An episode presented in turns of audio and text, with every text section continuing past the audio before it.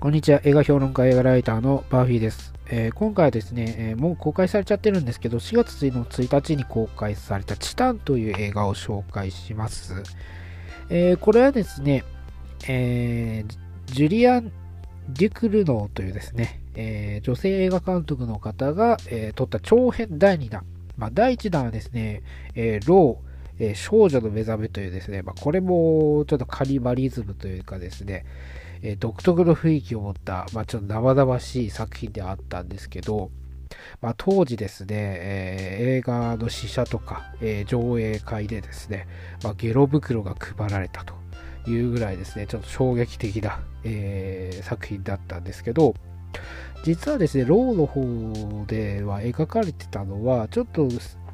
まあ、カニバリズムというか、まあ、その人肉をね、食べるっていうような、そういうホラー色もあったことは事実なんだけど、描こうとしてたのは、まあ、えー、なんだろう、えー、イニシエーションというかですね、まあ、少女が、えー、大人になる、えー、過程を描いたというものだったんですね。で、今回のチタンという作品、まあ、今回はね、かなり異色というか、まあ、映像的には衝撃なね、あの、作品に仕上がってるんですよ。で、これで今回ね、まあ、まあ、あの、カンヌ映画祭でですね、まあ、パルムドールを受賞してしまったと、してしまったという作品なんですね。で、これがですね、まあ本当にね、なんだろう、冒頭から痛々しいと、痛々しいって別に、なんだろう、悪い意味じゃなくて、まあ悪い、いい意味でもないですけど、とにかく、ま視覚的にも、ちょっと、あの、見ていて痛くなるような、えー、感じの映画でして、で、これ何を描いてるかっていうと、えー、主人公はですね、なんだろう、あの、少女時代に、まあ、子供の時にね、まあ、事故にあって、まあ、頭にチタンプレートが埋め込まれてるんですよ。まあ、チタンプレートが頭に埋め込まれてると、まあ、言うとですね、あの、悪魔の生贄2を思い出す人もいるかもしれないんですけど、まあ、それとは全然違いまして、で、頭に今、チタンプレートを埋め込まれてると。で、その時から、まあ、ちょっと、ま、その前からだったかもしれないんだけど、主人公の、えっ、ー、とな、なんだっけな、アレクシアかな、えー、主人公の名前がですね、えー、アレクシアね。アレクシアは、まあ、頭にチタンプレートを埋め込まれたと。まあ、その時か、まあ、ちょっと前から、えっ、と、車っていうか、まあ、鉄っていうのかな、ちょっとそういったものに、まあ、愛を感じると。好きになってしまうという、ちょっと特殊な、まあ、特殊だっていうのを、これもね、あの、私たち人間の常識、一般的な常識で、まあ、その、こう、なんだろう、恋愛に陥るのは男女とか、まあ、えー、同性愛者っていうのもあるんで、同性っていう、なんだろう、枠組みで考えないといけないっていう、これは、ちょっとね、あの、私たちの常識の中で考えるとそうなんだけど、実は対物性愛というも、あの、言葉がありまして、で、これはですね、あの、物に対して恋愛感情を抱く、まあ、一定の層の人たちっていうのは実際にいるんですよね。で、今までにも、ちょっと前に、えっ、ー、と、去年だったかな？えっ、ー、と、2021年の、まあ、1月に日本では公開されたんですけど、えー、恋する遊園地という作品があります。で、これはですね、あの実際にエッフェル塔と、恋に落ちて結婚した女性がいるんですよ。で、それをモデルにして、まあ、それの、なんだろう、えっ、ー、と、バラエティ番組でそれが取り上げられて、それを、えー、それに着想を得て作られたのが恋する、えー、遊園地という映画でして、で、これではですね、あの、少女が、えー、遊園地のアトラクションに対して恋心を抱くという物語であったんですよ。今までもちょっとロボットとかちょっと、なんていうの、動物人間とか、その人的なね、あの形を、まあ、人的なものをかたどったような、えー、対象物に対しての恋愛映画っていうのは、今までも、まあ、人間同士に限らずあったかもしれないんだけど、宇宙人とかでそういう設定ってあったかもしれないんだけど、本当にゴリゴリのものに対しての恋愛感情を抱くっていうものを、その対物性愛というものが、こう、あのー、描かれるようになってきたっていうのは一つで、あのちょっと分岐点としてあるんですよね、ここ数年の動きで。で、実際にそういう人がいると。で、まあ、いろいろで調べてみるとね、そういう人結構いて、なんかテトリス、あのゲームでテトリスありますよね。あれあれはすごく好きになってしまって、テトリスと結婚するって言い出してる女性の方とかもいるし、で、モデさっき言ったモデルになったエフェル塔と結婚した女性とかね、で、駅と結婚した女性だったり、あの、本当にね、なんか橋と結婚した女性だったりで、調べると結構いるんですよ。そういうなんか対物性愛っていう、まあジャ、ジャンルって言ったらなんか悪いですけど、そういう、なんだろう、物に恋愛感情を抱く一定の層っていうのが実はいて、で、今回もね、その、なんだろう、対物性愛の物語なのかと思う部分もあるし、そういった側面ももちろんあるんだけど、今回描かれてるのはですね、実はそこに完全に寄り切ってないというか、あの、監督自身もですね、これ何の物語かっていうと、愛の物語だと全体を通して最終的にはラブストーリーに感じるように、えー、作ったと言ってるほどで、あの、もあのね、見てみるとね、まあ納得ができるんですよ。で、これね、あの、私、ここれね、完全に私なりの解釈であるんだけど、この主人公はね、あのちょっとネタバレになってきてしまうんで、まあ、どうなのかな。あの、見てない人は、ちょっと、あれなのかもしれないんですけど、まあ、あれ、あれっていうかね、あの、ネタバレになってしまってで、まあ、聞かない方がいいのかもしれないですけど、えー、まあ、ちょっとね、まあ、今回ネタバレありきで喋ろうかなと思ってます。そうじゃないとね、ちょっとね、伝わりにくい部分があるんですよね。まあぜまあ、軽い紹介としてしまうと、えー、女性がね、車に恋をして、えー、子供を見ごもっていくと。まあ、恋をしてっていうか、車を、車とれ、なんだろう、あの、性行為に至って、子供を身ごもるという、えー、話なんですけど、本当にぶっ飛んだ話なんですけど、それがどうなっていくのかっていう物語ですよ。まあ、ざっくり言うとね。で、これの中身、あの、どういうことなのかっていうことを紐解いていくには、ちょっと中身を話していくしかないんで、ネタバレになってしまうんで、えー、そういった作品があるよというところで、えー、ネタバレ聞きたくないという人はここで 終わってください。えー、で、このチタン、まあ、ここからもネタバレ完全に言いますけど、このアレクシアは、まあ、チタンプレートを埋め込まれて、で、で大人になったと。えー、まあ、大人になった20代前半か、まあ、19とか18とか、まあ、それぐらいだと思うんですけど、まあ、成人近くになったと、もしくは成人を過ぎたというところで、まあ、車の、なんだろう、えー、なんていうのかな、あの、イベント、イベント？えー、か、えーと、ちょっとワードが出てこない。えーと、なんだろう、カーリングショーっていうのかな。カーリングじゃないな。えっ、ー、と、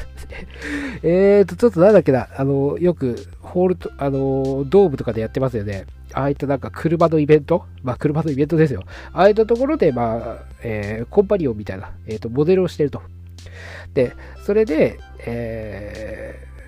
ー、まあ、車に対してちょっと異常な感情があるんじゃないかなっていうところから始まるんですね。で、そこで、まあ、一定のファンを抱えてるんですよね。あの、結構セクシーな格好して踊ってるんで、一定のファンがついてると。で、その一人のファンが追いかけてきて、なんか襲われるのかなと思えば、あの、サインが欲しいよと言ってくるんですね。で、サインが欲しいようだったかな。で、それで、あの思わずキスをするんですね、その男性に対して、ストーカーみたいな男性に対してね。でも何か違うなって感じで、その男性を殺してしまうんですよ。で、えー、その後にも、なんだろう、あのー、いろんな衝動に駆られて、殺人を繰り返していくんだけど、あの見る人にとってはこの殺人の衝動が何から来てるのかっていうのが理解できないっていう意見が結構あるんだけど、これね、あの個人的な本当に解釈であるんですけど、おそらくですね、あのチタンプレートを埋め込まれて、まあ、もしくはその前から、さっき言ったようにその前から、え車に対しての愛っていうのが芽生えてると。鉄に対しての愛っていうのが芽生えてるということなんで、その、だけど、人間に対しても愛を見出したいっていう気持ちはどこかにあるというところで人間を何か試してるんだけど、車同等もしくはそれ以上の愛を感じられないと。鉄に対してのそれ以上の愛をかあの自分に与えてくれるような感情で、そこにあの愛があの実際にあるのかどうかっていうのは、まあ、別の問題として、あの自分の中で感じてる愛を、それ以上の愛を感じることができないっていう苛立ちから人間を殺してると私は思いました。で、あのそれで、まあ、いろんな女性、あのなんだろう、同性を試してみたり、ちょっと黒人の大柄の男性を試してみたりするんだけど、この人も違う、この人も違うっていうことで殺人を繰り返していってしまうと。だから殺人衝動っていうのは愛の探求がゆえの、えー、殺人衝動なのかなと私は思ったんですよね。えー、かなり変態的ではあるんですけど、あのー、そう思いました。そこが理解できないという人結構いるんだけど、私はね、そういう感じ、まあ、最初からね、そう思いましたよ。えー、そんな感じですよ。で、えー、それで、あの、話がね、後半、後半、中盤ぐらいから全然違う方向に向いていって、あの、まあ、これフランスなのかな？フランスはま行方不明者が多いっていうのがな、なんだったっけ？前、えー、っと、なんだったっけな？私は、えー、確信、ななんだっけ、タイトル忘れちゃったんですけど、えっと、去年ぐらい公開された、えー、なんだっけな、法廷劇ですね。フランスの法廷劇があったんですけど、あれも、えー、なんかフランスではすごい行方不明者が多いっていう話が出てたと思うんですけど、これもまあ行方不明者がね、普通に多くて、なんか張り紙がいっぱい貼ってあるっていうことで、まあ、殺人もいっぱいしちゃったし、もう逃げ切れないから、他の、なんだろう、あの、同じぐらいの世代の、えー、行方不明の人た一人、まあ、人のふりをしてね、えー、行方不明者が見つかったっていう体にして、その家に潜り込もうという計画を立てるんですよ。まあ、めちゃくちゃな計画なんですけど、この後バレるに決まってるんですけどね、女性がその男性のふりをして、えー、息子のふりをして、その、戻ると。で、鼻の形とかも変えるために自分であの角に打ちつけてね、ちょっと痛々しいシーンがあったりするんだけど、それで潜り込むんですよ。で、そこで出会う男というのが、これがまたくせ者で、えーなんだっけ、名前がちょっと、ヴィンセントね、えー、消防士のヴィンセント。で、この消防士のヴィンセントが、ね、なかなかね、くせ者でね、なんか、あのー、お尻注射とか打ってるわけですよ。えー、ななんだろう、あの、筋、えー、っとね、筋肉をなんか活性化させるような。で、自分への老いが許せないと。若い頃のように活発に動きたいっていう、なんか、そういう意志が強いんですよね。で変態なんですよ。変態なんですけど。で、この人が、実は私はね、ここで思ったんだけど、その、息子が行方不明ってるけど、息子は実はもう死んでるか何かでいないこと分かってるんじゃないかなって私は思ったんですね。で、それを踏まえて、その、アレクシアがね、えー、その子供のふりをしてるっていうことを踏まえて逆に知っていながら見ないふりをして、えー、自分の中に都合がいいから連れてきたんじゃないかなっていう感じたんですよ。だから最初から知っていたと、別の人など知っていたと。まあ、女性であるかどうかっていうのは気づいてなかったかもしれないんだけど、別人であることは知っていたんじゃないかなと私は思いましたね。で、その中で、アレクシアも最初そいつを殺そうじゃ、殺そうかなと、今までみたいに殺そうかなっていうのは殺人衝動が出てきたりするんだけど、その都度ですね、ちょっと、あの、踏みとどまることになったりして、結局、まあ、殺人には至らないんですけど、その中で、まあ、あるね、感情というか、まあ、ちょっと、なんだろう、今までいなかったような感情に芽生えていくんですよ。まあ、これが愛かと。まあ、かなり屈折した愛ではあるんですけどね、かなり本当一般的に見たらすごい変態的であるし、あのこんなのあの私は全然わからないという人もいっぱいいるだろうけど、あのかなり屈折した愛ではあるんだけど、その2人に対しては結構、あの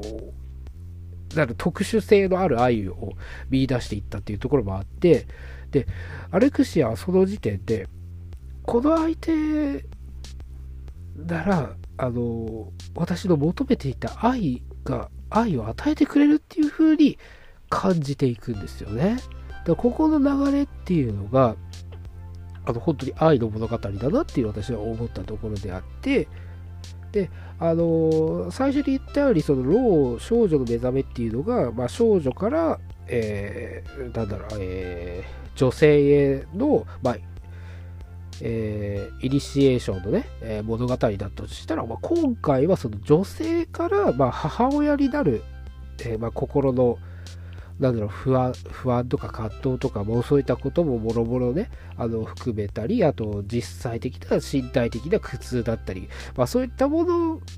が描かれ、まあ、一方で描かれてるのかなと。で、その中で、まあ、真実の愛とは何かっていう、まあ、そもそもの、なんだろう、人間が求めているその愛の探求っていうのが屈折しながらもそこに見出されていくっていうね、あの特殊性のある、まあ、恋愛映画なのかなというふうにね、私は感じましたね。え何言ってるのかわからないという人は、私そんなこと考え、あの全然思わなかったっていう人も、ま、もちろんいると思うんですけど、私はそう感じましたという話ですね。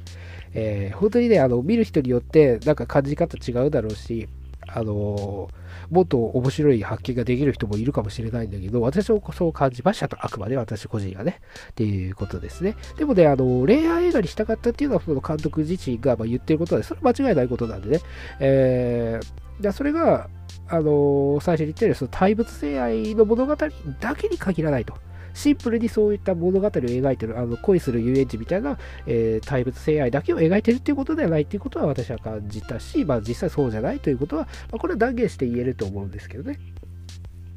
まあ、だからね、あの、まあ、そもそもそのものに対して愛を見出していくっていうその感情自体がね、あの、なんだ、理解できないっていう人ももちろんいるだろうけど、まあ、それはそれでね、その私たちの自分の、なんだろう、あの、一般的、一般的っていうのもいけないのかもしれないんだけど、今大、そのダイバージェントっていうかね、その多様性があるんでいけないのかもしれないんだけど、あの、まあ、ごく、ごく一般的のね、まあ、世間でいう一般的の概念に従って言うと、えー、なんていうの、おかしな感情なのかもしれないけど、それはまあ自分たちのね、まあ、学校教育だったり、その親から教えられてきた、